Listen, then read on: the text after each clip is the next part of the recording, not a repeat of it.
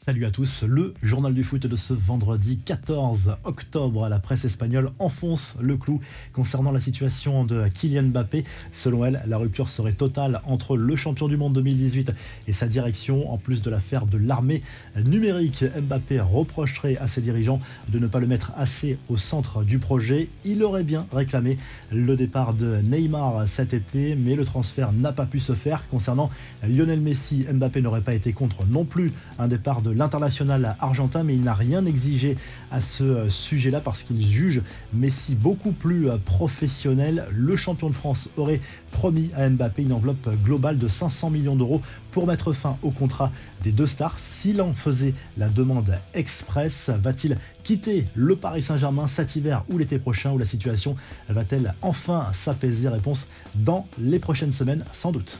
Neymar, rattrapé par la justice, l'attaquant du PSG sera jugé à partir de lundi en Espagne pour des irrégularités présumées lors de son transfert de Santos vers le Barça en 2013. Le parquet requiert deux ans de prison contre le Parisien. La justice espagnole exige que le Brésilien comparaisse en personne lors du premier jour du procès au lendemain du Classico PSG-OM au Parc des Princes. Le parquet requiert également une amende de 10 millions d'euros contre la star parisienne. Au départ, il y a une plainte d'une société brésilienne spécialisée dans le marché du football qui s'estime lésé par la signature du joueur au Barça. La firme détenait 40% des droits du joueur lorsqu'il évolue à Santos. Elle estime avoir été victime d'une escroquerie tout simplement de la part du clan Neymar et du Barça. Le procès doit durer jusqu'au 31 octobre prochain. En 2016, le club catalan avait déjà accepté de payer plus de 5 millions d'euros pour deux délits fiscaux dans l'opération. Mauvaise soirée pour les clubs français en Europa League. Rennes a sauvé l'honneur en s'imposant en Pologne face au Dynamo Kiev 1-0.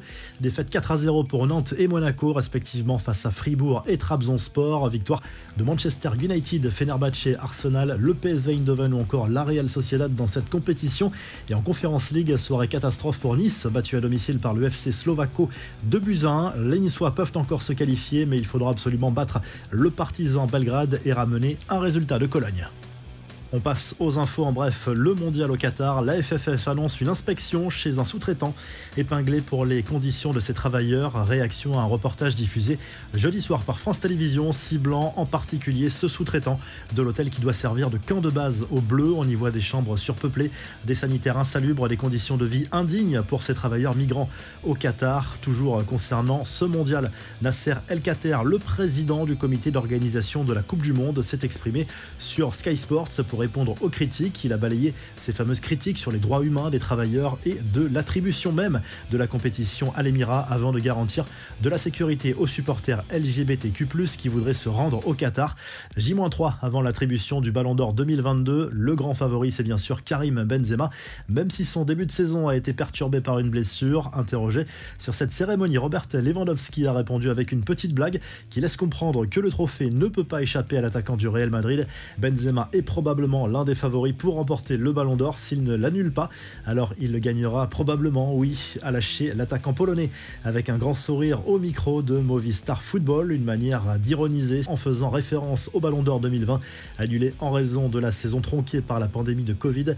Ousmane Dembélé pris en flagrant délit d'insulte sa victime Nicolo Barella lors du match Barça-Inter en Ligue des Champions. Les images des diffuseurs ont capté ce moment au moment du remplacement de l'Italien. Ce n'est pas la première fois que Dembélé et pris la main dans le sac. On se souvient de ces insultes lâchées pendant la période de Covid alors que les stades étaient vides et que les propos des joueurs étaient facilement audibles. JPP va sans doute revenir à l'OM. Pablo Longoria veut lui offrir un rôle de conseiller stratégique. Jean-Pierre Papin, joueur de l'OM pendant 6 ans, pourrait s'engager pour 3 saisons. Clap de fin pour Marcelo Gallardo à River Plate après plus de 8 ans passés à entraîner le club de Buenos Aires. L'Argentin a annoncé ému aux larmes que l'aventure allait s'arrêter à la fin de son contrat en décembre. Il a besoin de faire une pause Gallardo a remporté notamment deux Copa Libertadores avec River.